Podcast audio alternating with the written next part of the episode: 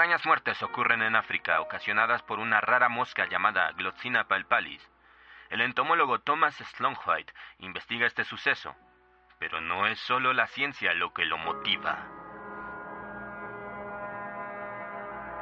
Slonghwaite busca vengarse del Dr. Moore, hombre carente de escrúpulos, quien le robó el crédito de importante teoría científica.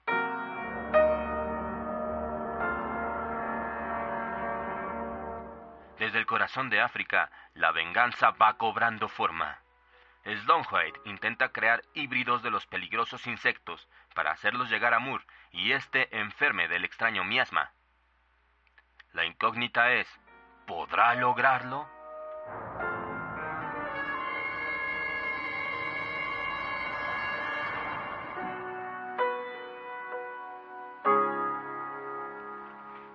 Muerte alada de Howard Philip Lovecraft y Hazel Hill en la voz de John Tylens. Parte 2. Final.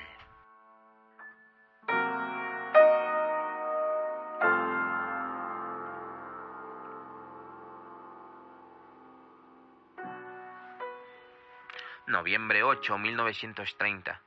Carta de media docena de amigos hablándome de la grave enfermedad de Moore. La de Dyson llegó hoy. Dice que Moore está completamente desconcertado sobre los híbridos salidos de las larvas y está comenzando a pensar que los padres pueden ser alados azules de forma artificial. Actualmente se ve obligado a guardar cama la mayor parte del día. Ninguna mención del uso del tripasarmida. Febrero 13 de 1931. ¡Ja! No podía ser tan bueno. Moore está agonizando y no parece conocer el remedio, pero creo que sospecha de mí. He recibido una carta sumamente fría de Morton el último mes, donde no contaba nada sobre Moore, y ahora Dyson escribe también bastante someramente que Moore está haciendo teorías sobre el asunto. Ha llevado a cabo pesquisas acerca de Wayland Hall por telegrama a Londres, Ukala, Nairobi, Mombasa y otros lugares, sin por supuesto lograr nada. Creo que le ha dicho a Dyson lo que sospecha, pero Dyson no le creerá. Pero me temo que Morton sí. Creo que sería mejor hacer planes para salir de aquí y cambiar de identidad. Hmm, vaya un final para una carrera que comenzó tan bien. La mayor parte de la culpa es de Moore, pero ahora ha pagado con creces. Creo que volveré a Sudáfrica y quizá pueda depositar discretamente fondos para avalar mi nueva identidad. Frederick Nasmith de Toronto, Canadá, agente de propiedades mineras. Asentaré una nueva firma para identificación. Si nunca tengo que dar ese paso, puedo transferir los fondos a mi verdadera identidad.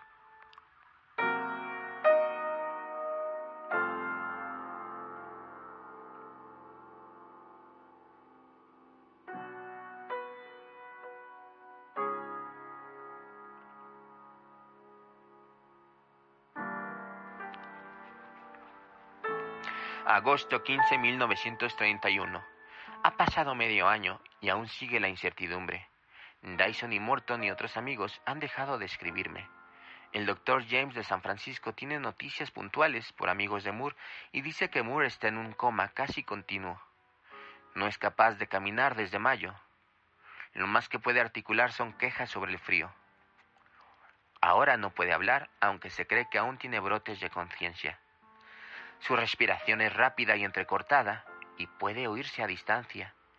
No hay duda que el tripanosoma gambiense ha hecho su presa en él, pero aguanta más que los locales de por aquí. Tres meses y ocho días bastaron para Bata y Moore sigue vivo casi un año después de ser picado. Este último mes me he oído rumores sobre una intensiva búsqueda de Wayland Hall por los alrededores de Ucala. No creo que necesite preocuparme porque no hay nada que me relacione con este asunto.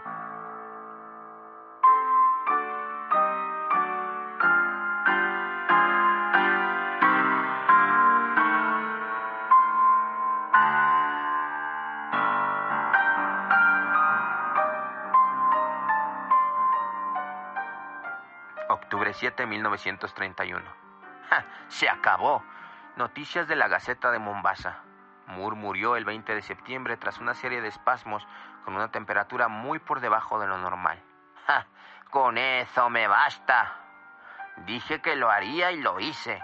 El periódico trae un reportaje de tres columnas sobre la larga enfermedad y muerte, así como sobre la inútil búsqueda de Wayland Hall. Obviamente, Moore tenía mayor relevancia en África de lo que yo pensaba. El insecto que le picó ha sido ahora identificado totalmente gracias a los especímenes supervivientes y las larvas desarrolladas, y las alas teñidas también han sido detectadas.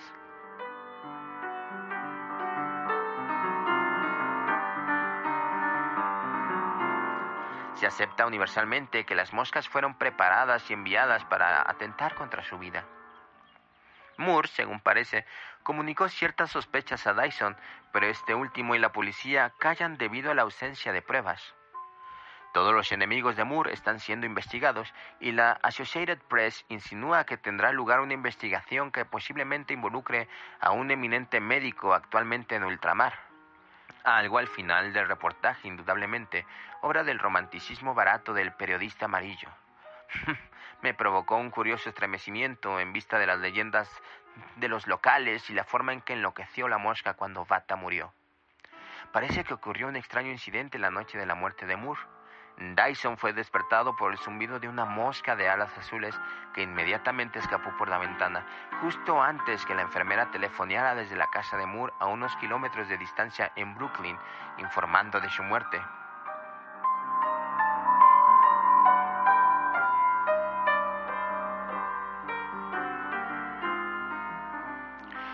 Lo que me concierne, que más me interesa es el final del asunto africano.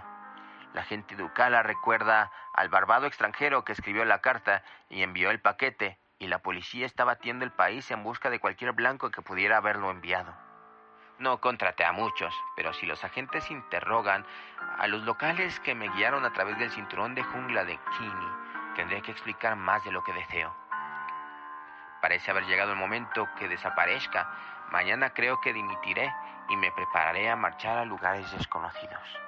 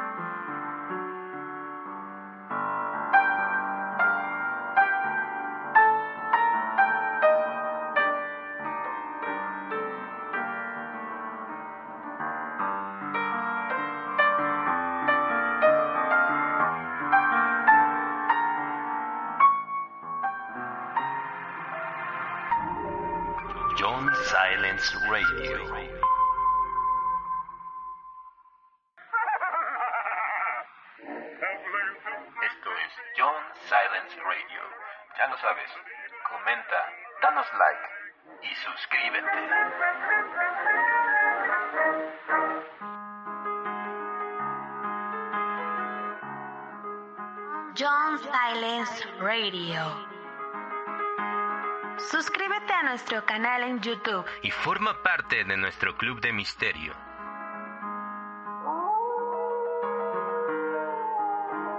Disfruta de audiolibros completamente ambientados y de la magazine semanal Con gran variedad de temas interesantes para ti.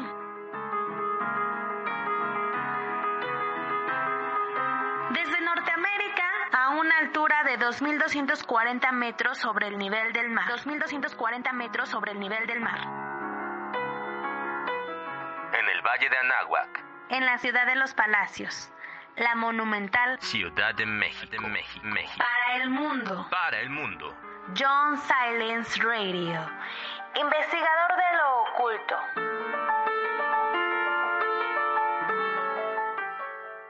Sigue escuchándonos.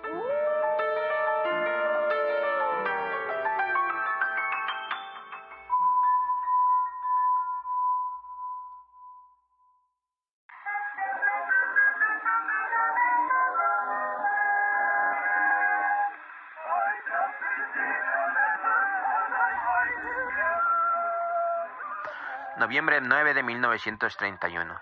Ha sido un trabajo arduo que aceptaran mi renuncia, pero la liberación ha llegado hoy. No deseo agravar la sospecha huyendo abiertamente. La última semana he recibido noticias de James sobre la muerte de Moore, nada que no estuviera en los periódicos. Sus allegados de New York parecen bastante reticentes a dar detalles, aunque todos hablan de una investigación en curso. Ni palabra de mis amigos del Este. Moore debió difundir peligrosas sospechas antes de perder el conocimiento, pero no existe ni un ápice de prueba que pueda presentarse contra mí. Aún así, no voy a correr riesgos. El jueves saldré para Mombasa y allí tomaré un vapor hacia la costa de Durban.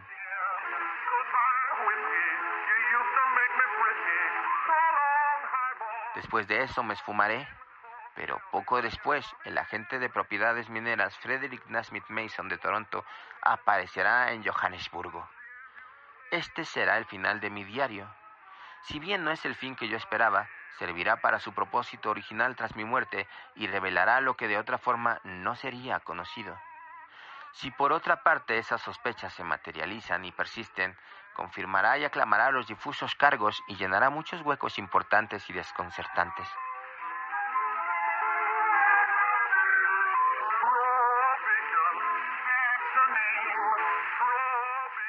Por supuesto, si me veo en peligro, lo destruiré. bueno, Moore está muerto. Se lo merecía de sobra. Ahora el doctor Thomas Slonwhite también está muerto. Y cuando el cuerpo originario de Thomas muera, el público tendrá este diario.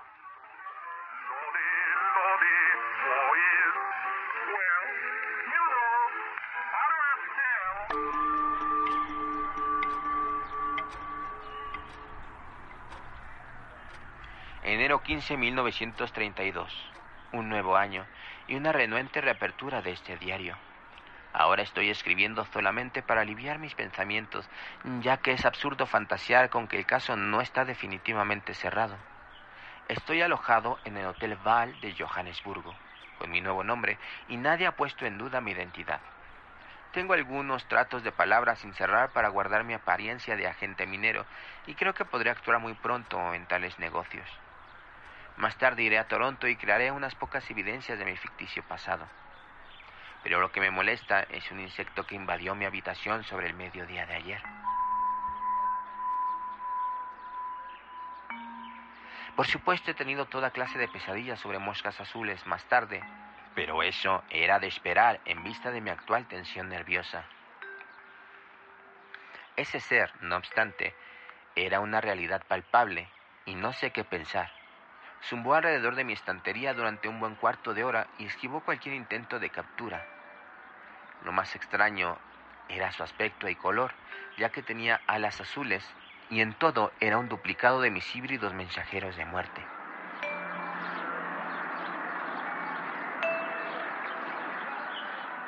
¿Cómo puede ser uno de ellos? De hecho, es algo que no puedo saber. Me deshice de todos los híbridos manchados. Los envié a Moore y no puedo recordar ninguna fuga. ¿Será todo una alucinación o puede algún espécimen de los que escaparon en Brooklyn cuando Moore fue picado haber encontrado el camino de vuelta hasta África?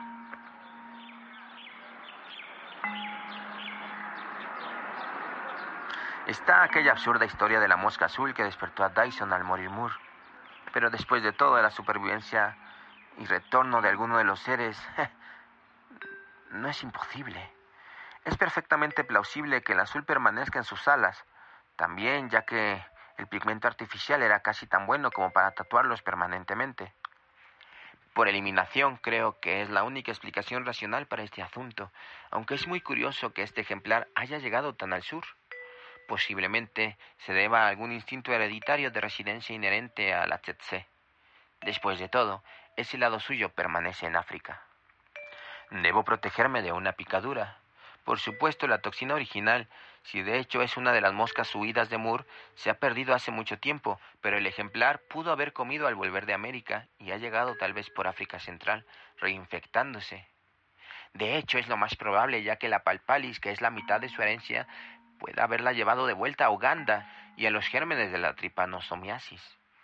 Aún conservo la tripasarmida. No fui capaz de destruir mi maletín médico, no importa lo delator que pueda resultar ser pero desde que estudié el caso ya no estoy tan seguro como antes de la eficacia de la droga. Hay posibilidades contrapuestas. Ciertamente salvo a Gamba, pero existen grandes probabilidades de fallo. Es endemoniadamente extraño que esta mosca haya llegado hasta mi habitación, con todos los sitios que hay en esta gran extensión de África. Es demasiada coincidencia.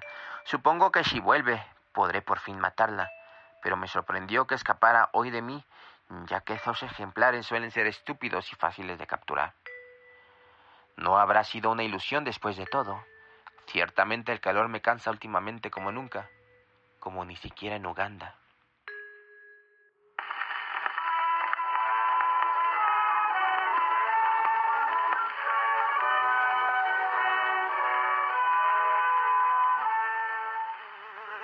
Enero 16 de 1932. ¿Estaré volviéndome loco? La mosca volvió este mediodía y se comportó de forma tan extraña que no supe qué pensar. Solo a un espejismo por mi parte puede deberse lo que esta plaga zumbadora pareció ser. Salió de ningún sitio y se puso a revolotear por la estantería, circundando una y otra vez frente a la copia del díptero de África Central y del sur de Mur.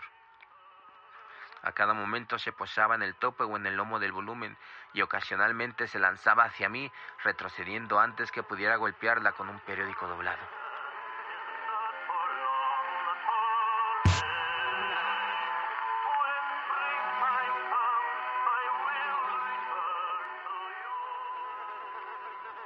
Esas astucias son impropias de los notoriamente estúpidos dípteros africanos. Durante una media hora intenté coger al maldito bicho, pero acabó escapando por la ventana a través de un hueco de la mosquitera en el que no había reparado.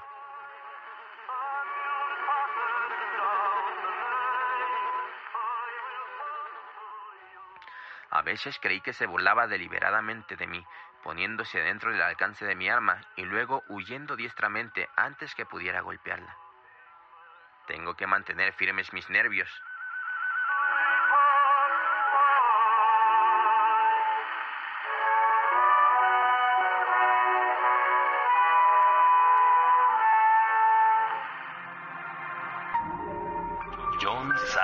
Radio.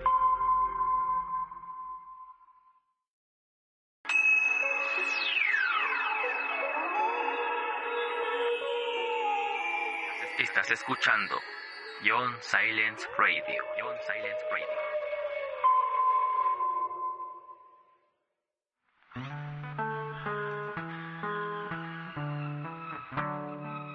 México, un lugar lleno de tradición, luces y folclor.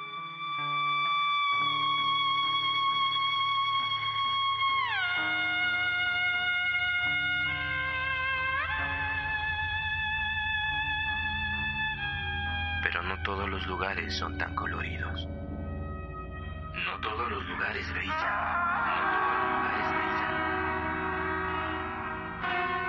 El sol no toca de la misma manera los rincones que han sido olvidados.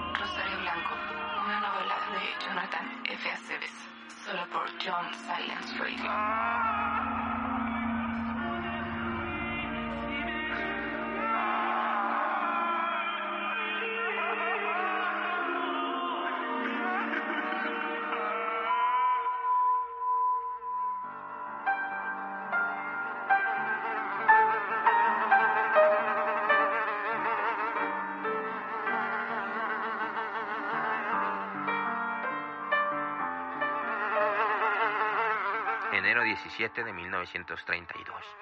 O estoy loco o el mundo está en el brote de una brusca suspensión de las leyes de la probabilidad tal y como las conocemos. Esta maldita mosca volvió a aparecer un poco antes del mediodía y comenzó a zumbar alrededor de los dípteros de Moore, de mi estantería. De nuevo traté de capturarla y de nuevo se repitió la experiencia de ayer. Finalmente el bicho se acercó a mi tintero y se sumergió en él, tan solo las patas y el tórax, dejando afuera las alas. Luego ascendió hasta el techo y lo embistió, comenzando a serpentear siguiendo un camino curvo, dejando un rastro de tinta.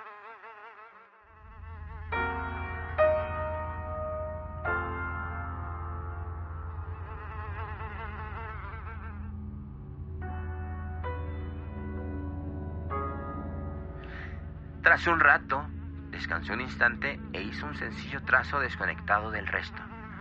Luego cayó casi sobre mi rostro y desapareció de mi vista antes que pudiera alcanzarla.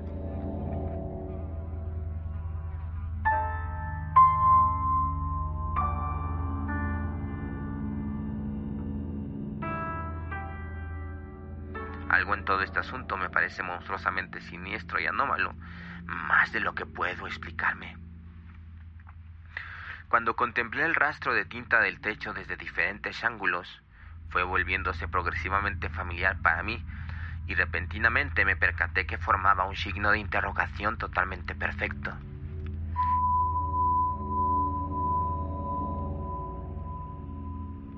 ¿Qué artificio puede ser más malignamente apropiado? Esto es un prodigio que no puedo desdeñar. Los empleados del hotel no saben nada. No han visto la mosca esta tarde, y yo voy a guardar cerrado mi tintero.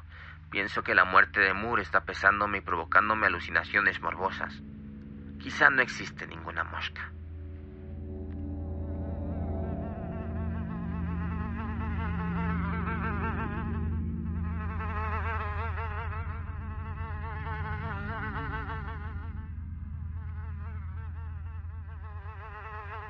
Enero 18 de 1932. ¿En qué extraño infierno de pesadillas me hallo sumido?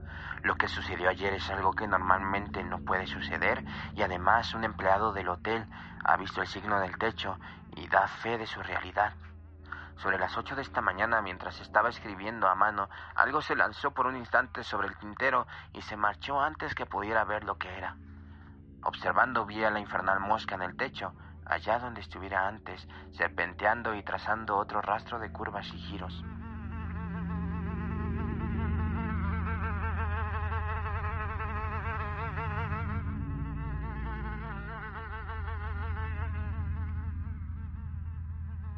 No había nada que pudiera hacer, pero doblé un periódico con la esperanza que la criatura llegara a volar lo bastante cerca. Cuando hubo hecho varios giros en el techo, voló hasta un rincón oscuro y desapareció. Observando arriba hacia el yeso, doblemente pintarrajeado, vi que el nuevo trazo de tinta era un inmenso e inconfundible número 5. Durante un rato estuve casi inconsciente, sumido en una ola de indescriptible amenaza de la que no podía plenamente percatarme.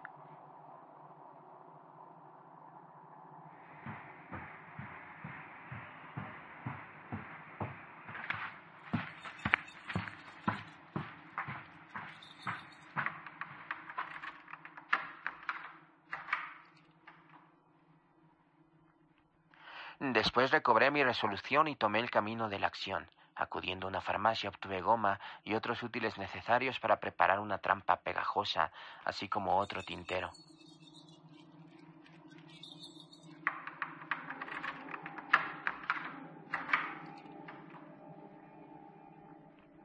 Volviendo a mi habitación, llené el nuevo tintero con la mezcla adhesiva y lo deposité donde estaba el otro, dejándolo abierto. Luego traté de concentrar mi mente en leer.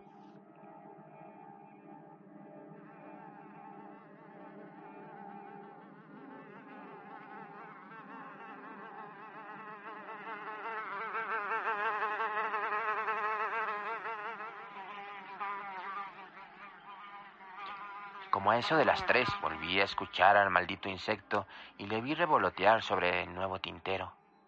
Descendió hasta la pegajosa superficie, pero no la tocó, y luego vino directo a mí, retrocediendo antes que pudiera golpearle. Luego fue hasta la estantería y revoloteó alrededor del Tratado de Moore.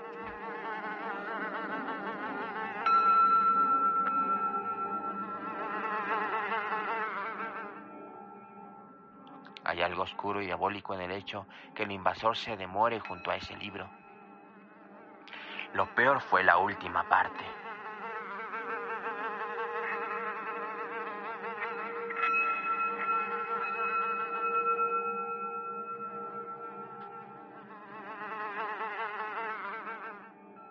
Alejándose del libro de Moore, el insecto voló hacia la ventana abierta y comenzó a embestir rítmicamente contra la mosquitera de alambre.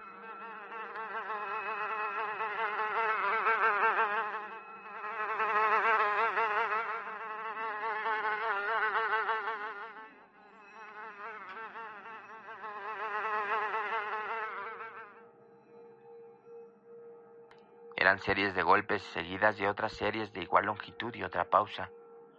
Algo en esa forma de actuar me atontó durante unos instantes, pero luego fui a la ventana y traté de matar al nocivo ser.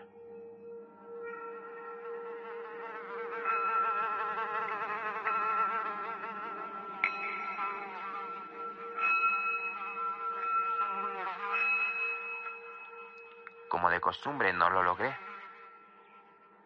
Simplemente voló por la habitación hasta la lámpara y comenzó a batir el mismo ritmo en la rígida pantalla de cartón. Sentí una vaga desesperación y procedí a cerrar todas las puertas como había hecho con la ventana con la mosquitera del minúsculo agujero. Parecía totalmente necesario matar a ese persistente ser cuyos acosos están desequilibrando rápidamente mi cerebro. Luego, contando inconscientemente, me percaté que cada serie de golpes tenía exactamente cinco. Cinco golpes, el mismo número que el ser ha trazado con tinta en el techo esta mañana. ¿Puede haber alguna conexión concebible? La idea es demencial, ya que implica que la mosca híbrida posee un intelecto y reconocimiento de las figuras escritas propio de los humanos, un intelecto humano. ¿No lleva esto a las más primitivas leyendas de los aborígenes de Uganda? Y además está esa infernal astucia con la que me elude, en contraste con la normal estupidez de los de su especie.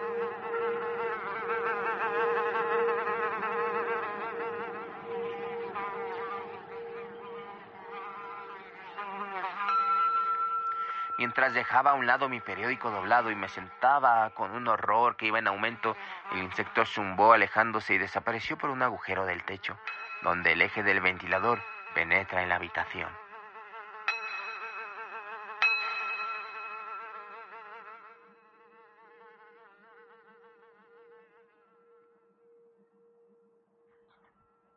Esta marcha no me sobresaltó, ya que mi cabeza se había lanzado a una serie de extrañas y terribles reflexiones.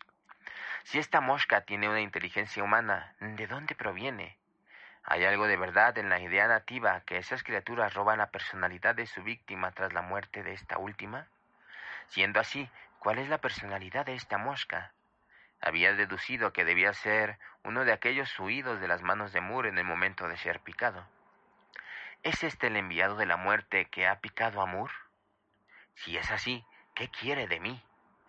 ¿Qué quiere en cualquier caso de mí? Empapado en sudor frío, recordé las acciones de la mosca que había picado a Bata cuando ésta murió.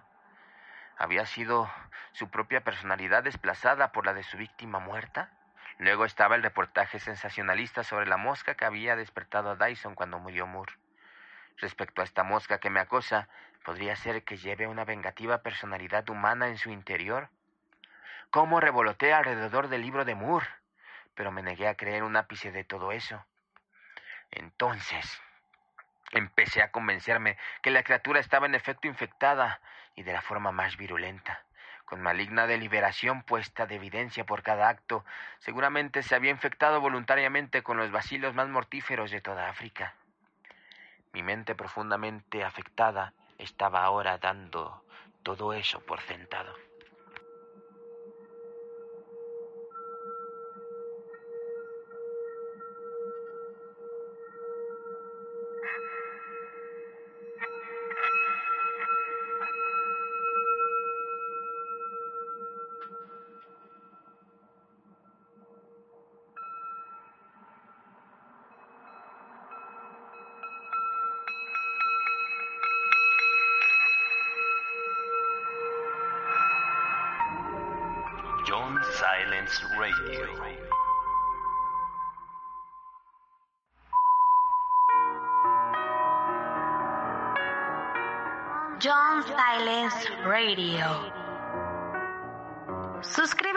Nuestro canal en YouTube. Y forma parte de nuestro club de misterio.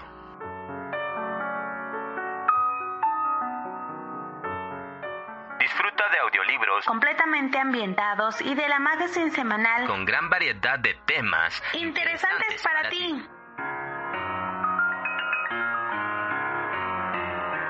Desde Norteamérica una altura de 2.240 metros sobre el nivel del mar. 2.240 metros sobre el nivel del mar. En el Valle de Anáhuac en la ciudad de los palacios, la monumental Ciudad de México. México. para el mundo. Para el mundo. John Silence Radio, investigador de lo oculto. Sigue escuchándonos.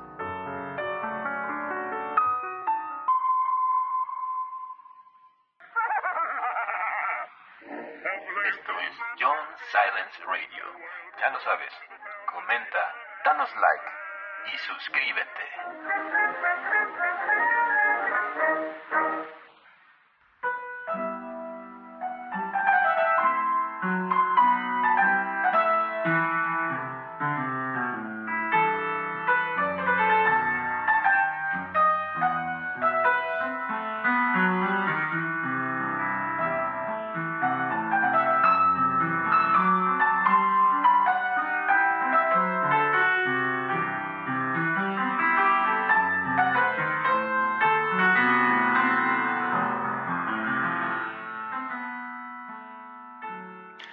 Llamé nuevamente al recepcionista y solicité a alguien que taponara el agujero del eje y otras posibles fisuras de la habitación. Dije que las moscas me atormentaban y pareció bastante comprensivo. Al llegar el hombre le mostré los trazos de tinta del techo que él reconoció sin ninguna dificultad. Son reales. El parecido con una interrogación y un 5 le asombraron y fascinaron. Por fin obturó todos los agujeros que pudo encontrar y reparó la mosquitera por la que ya puedo tener abiertas las ventanas. Evidentemente me catalogó como algo excéntrico, sobre todo porque no apareció ni un insecto mientras estuve allí. Pero eso a mí no me importa. Esta tarde la mosca no ha venido. ¿Sabe Dios qué es, qué quiere o qué querrá de mí?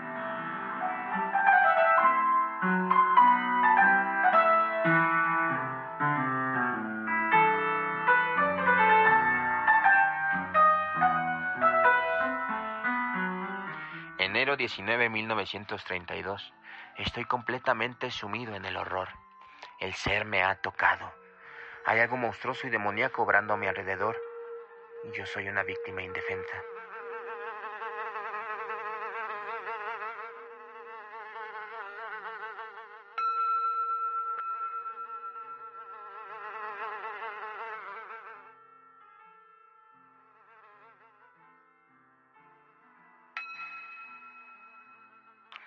La mañana, cuando volví del desayuno, el diablo alado del infierno entró en la habitación sobre mi cabeza y comenzó a embestir de nuevo contra la mosquitera tal como lo hiciera ayer.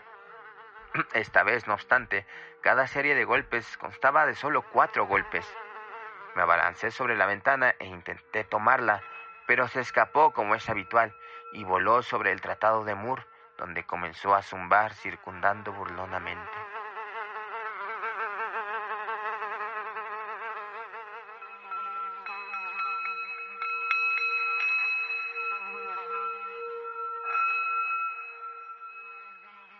Su aparato vocal es limitado, pero me percaté que sus zumbidos formaban grupos de cuatro.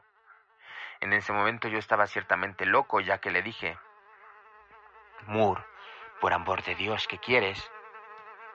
Cuando hice esto, la criatura detuvo bruscamente sus círculos, voló hacia mí e hizo un bajo y gracioso picado en el aire que sugería un arco. Luego voló de vuelta al libro. Al menos creí verla hacer todo esto, pero no puedo confiar demasiado en mis nervios. Luego vino lo peor. Había dejado la puerta abierta deseando que el monstruo se fuera. Si no podía atraparlo, pero como a eso de las once treinta, cerré la puerta creyendo que se había ido. Luego me senté a leer.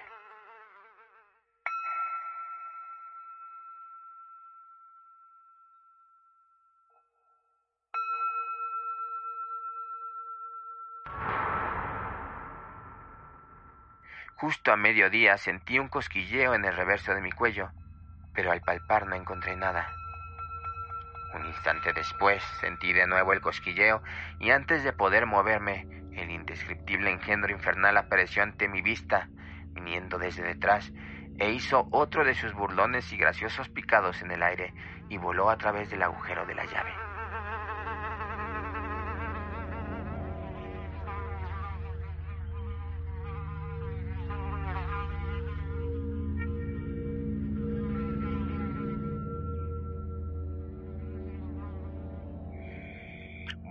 Través del agujero de la llave que nunca había pensado que fuera lo suficientemente amplio para permitir pasarla. Esa cosa me había tocado, me había picado, no hay duda. Y entonces recordé con un repentino y helado espanto que Moore fue picado en la parte trasera del cuello a mediodía.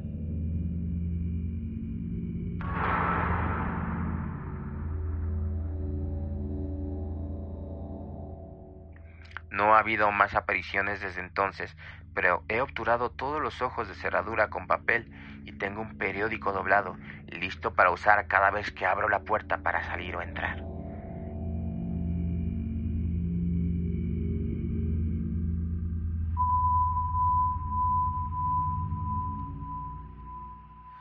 Enero 20 de 1932. Todavía no puedo creer totalmente en lo sobrenatural, aunque temo que estoy perdido. El asunto es demasiado para mí.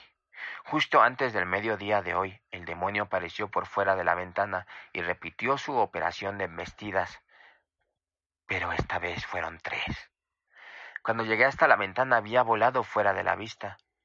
Aún tengo bastante presencia de ánimo como para hacer otro intento de defensa. Quitando las mosquiteras, las he untado de mi preparación pegajosa, la misma que utilicé en el tintero por dentro y por fuera, y volví a colocarlas en su lugar. Si la criatura intenta nuevos redobles, será su fin.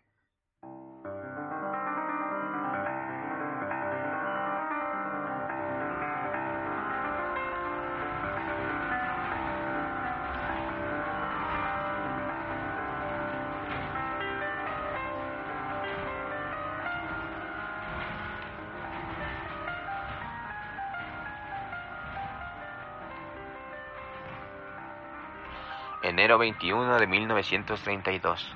Me encuentro en el tren de Bloemfontein. Me he ido. La criatura ha ganado. Tiene una inteligencia diabólica contra la que mis artefactos son ineficaces. Apareció en el exterior de la ventana esta mañana, pero no tocó la red pegajosa. En vez de eso, se mantuvo sin posarse y comenzó a revolotear en círculos, dos cada vez, seguidos de una pausa en el aire. Tras realizar varias evoluciones, voló fuera de mi vista sobre los tejados de la ciudad. Mis nervios están a punto de romperse, ya que tales sugerencias de números son susceptibles de espantosas interpretaciones. El lunes la cosa trazó el número 5, el martes el 4, el miércoles el 3 y hoy el 2. 5, 4, 3, 2. ¿Qué puede ser sino una monstruosa e impensable cuenta regresiva? ¿Con qué propósito? Solo los poderes maléficos del universo pueden saber.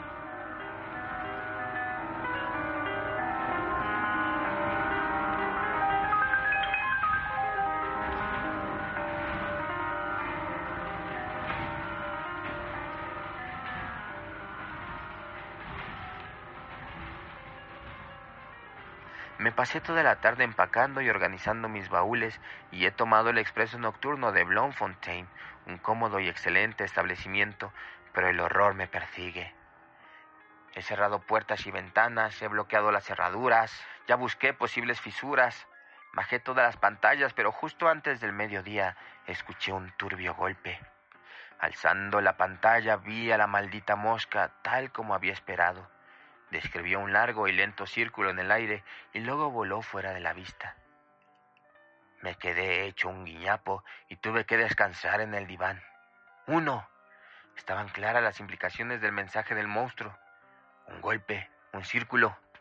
¿Significa esto que solo me resta un día para que me alcance el destino? ¿Debo volver a oír o permanecer aquí sellando la habitación?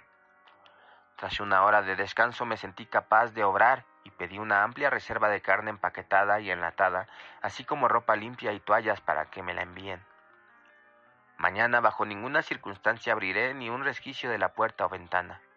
Cuando la comida y la ropa llegaron, la persona me miró de forma extraña, pero no me preocupa cuán excéntrico o demente pueda parecer. Estoy siendo hostigado por poderes peores que el ridículo. Habiendo recibido mis suministros, recorrí cada milímetro de las paredes y obturé cada microscópica abertura que pude encontrar. Por fin me siento capaz de dormir realmente.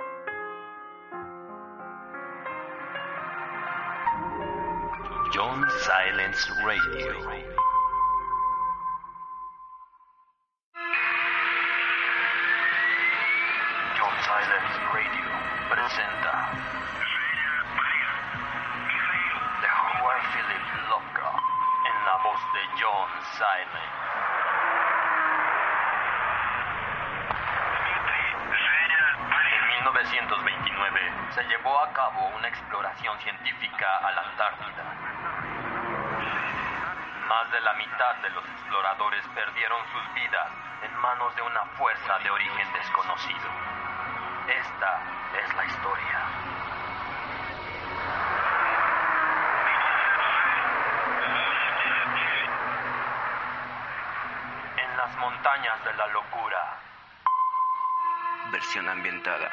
Escúchalo solo en John Silence Radio.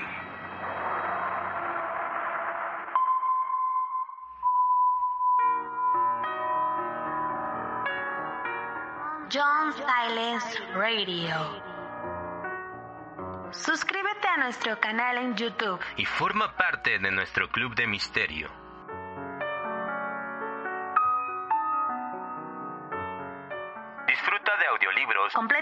Ambientados y de la magazine semanal con gran variedad de temas interesantes para ti.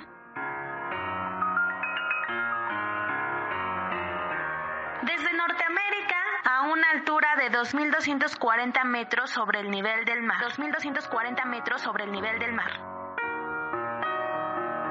en el Valle de Anáhuac, En la ciudad de los palacios. La monumental Ciudad de México, de México, México. para el mundo. para el mundo. John Silence Radio. Investigador de lo oculto. Sigue escuchándonos.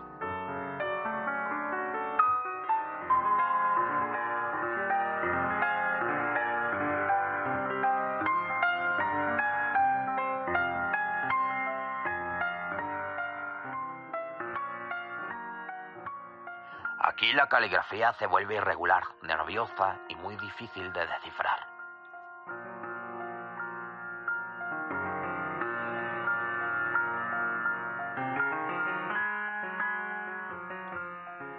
Enero 23 de 1932. Es mediodía y siento que va a suceder algo sumamente terrible. No he dormido como esperaba, a pesar que no pude casi hacerlo anoche en el tren. Me levanté temprano. He tenido problemas para concentrarme en algo. No puedo leer ni escribir. Esa cuenta atrás lenta y deliberada de días es demasiado para mí. No sé qué es lo que está pasando, si la naturaleza o mi cerebro. Hasta cerca de las once hice muy poco, excepto pasear arriba y abajo por la habitación. Luego escuché un crujido en los paquetes de comida que me trajeron ayer y esa mosca demoníaca surgió ante mis ojos. Tomé algo plano y lancé golpes a la criatura, a pesar de mi miedo y de mi pánico, pero no tuve el menor efecto.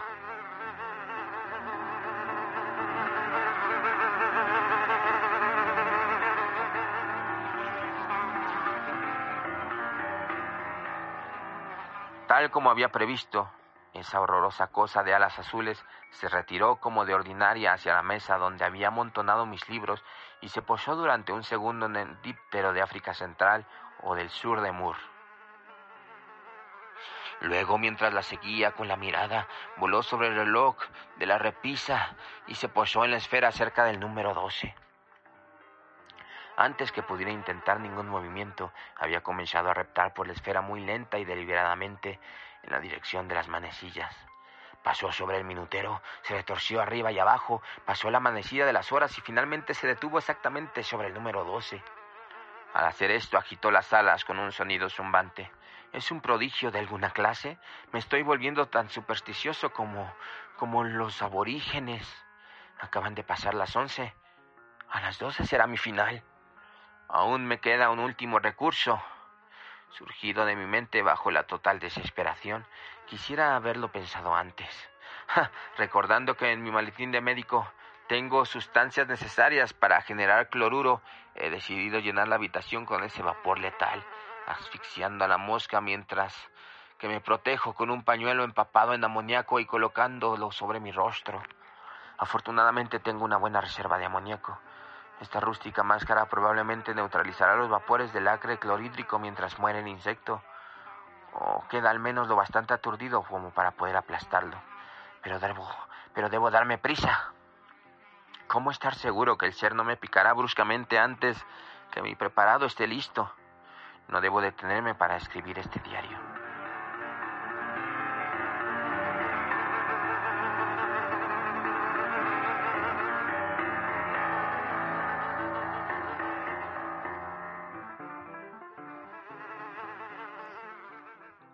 Tarde, ambos elementos, ácido hidroclorhídrico y dióxido de manganeso, están sobre la mesa listos para la mezcla. He anudado el pañuelo sobre mi nariz y boca y tengo un bote de amoníaco preparado para empaparlo en cuanto esté listo el cloruro. He bajado ambas ventanas, pero no me gustan los actos de este demoníaco híbrido. Permanece en el reloj, pero se mueve lentamente por la esfera hacia el 12, siguiendo el avance gradual del minutero. ¿Será esta mi última anotación en este diario? Sería inútil tratar de negar las sospechas. Demasiado a menudo un grano de increíble verdad acecha bajo la más salvaje y fantástica de las leyendas. ¿Es quizá la mosca que le picó y que, consecuentemente, absorbió su conciencia a su muerte? Si es así y me pica, desplazará mi propia personalidad a la de Moore y entrará en este ser zumbante cuando muera a resultas de la picadura. Quizá, no obstante, no necesite morir, aun si llega hasta mí. Siempre está el recurso de la triparsamina, y no me arrepiento de nada. Moore tenía que morir y se lo buscó.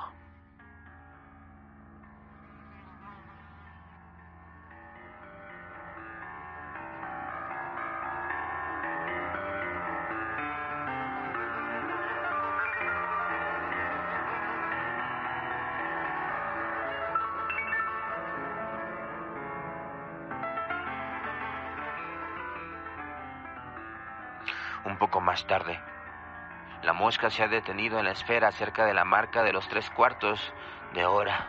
Ahora son las 11.30 m. Estoy empapando el pañuelo sobre el rostro con amoníaco y manteniendo a mano la botella para ulteriores aplicaciones. Esta será la anotación final antes que mezcle el ácido y el manganeso y libere el cloruro. No puedo perder tiempo, pero para este diario he perdido totalmente la razón hace tiempo. La mosca parece inquietarse y el minutero se aproxima. Ahora el cloruro.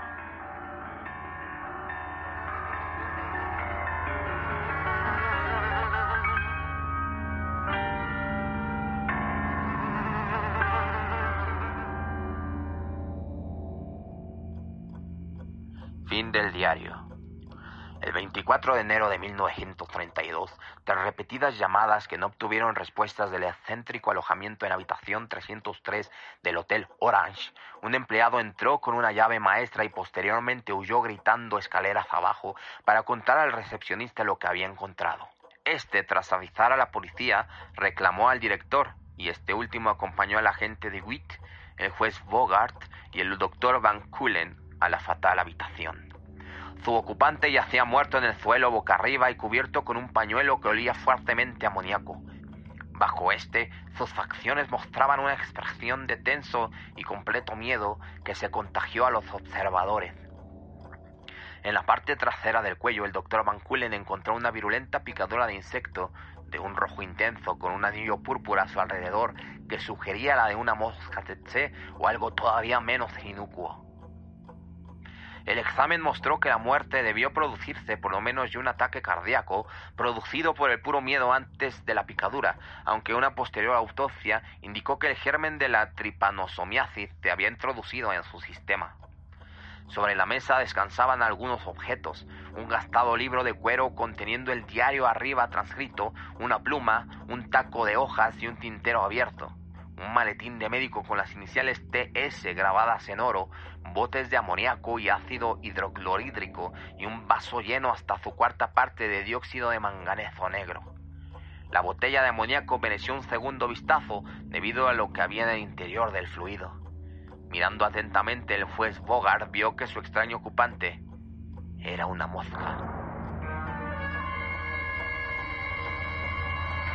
Parecía hacer alguna especie de híbrido con un vago parentesco a la CC, pero sus alas mostraban un débil azul a pesar de la acción del fuerte amoníaco.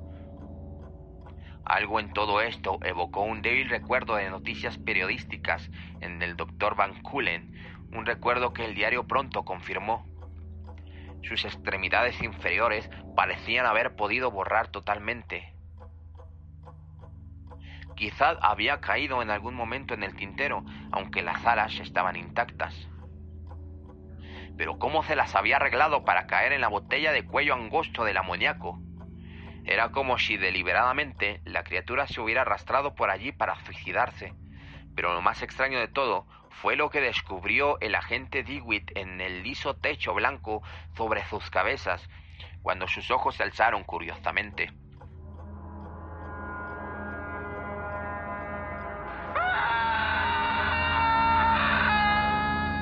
A su grito, los otros tres siguieron su mirada incluso el doctor Van Kulen, que llevaba algún tiempo hojeando el gastado libro de cuero con una expresión donde se mezclaba el horror, la fascinación y la incredulidad.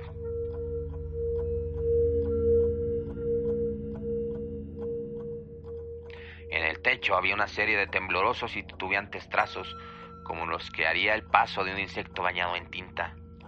Al instante todos pensaron en las manchas de la mosca tan extrañamente hallados en la botella de amoníaco pero aquellas no eran trazos ordinarios de tinta. Aún al primer vistazo se descubría algo inquietantemente familiar en ellos y una investigación más cerca provocó boqueos de sobresaltado asombro a los cuatro observadores.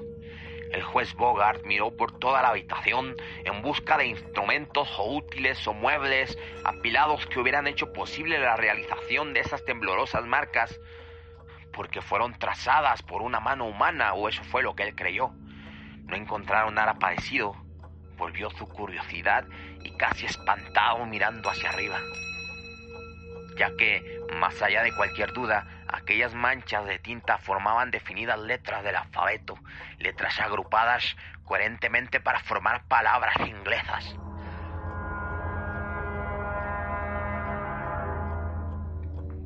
El doctor fue el primero en descifrarlas y los otros escucharon sin aliento mientras recitaban el mensaje demencial tan increíblemente garabateado en un lugar fuera de alcance de la mano humana.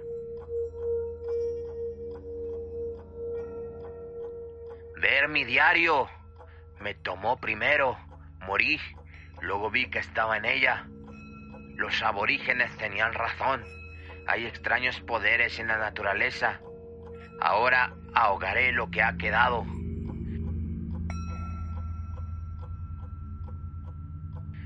Entonces, en mitad del silencio desconcertado que siguió, el doctor Van Kulen comenzó a leer en alto el gastado diario de cuero.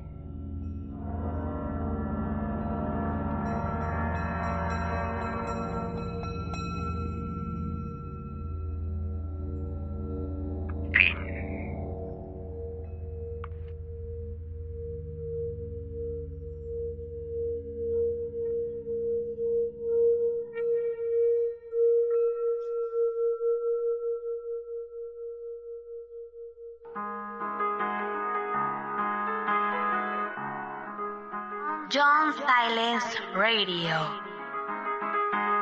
Suscríbete a nuestro canal en YouTube. Y forma parte de nuestro club de misterio.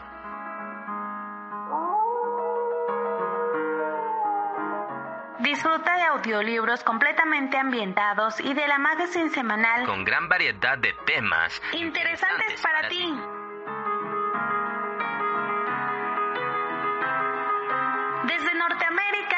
Una altura de 2.240 metros sobre el nivel del mar. 2.240 metros sobre el nivel del mar.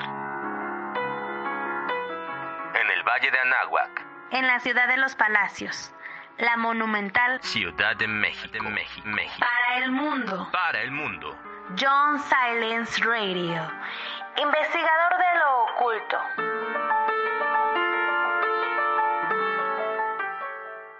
Sigue escuchándonos.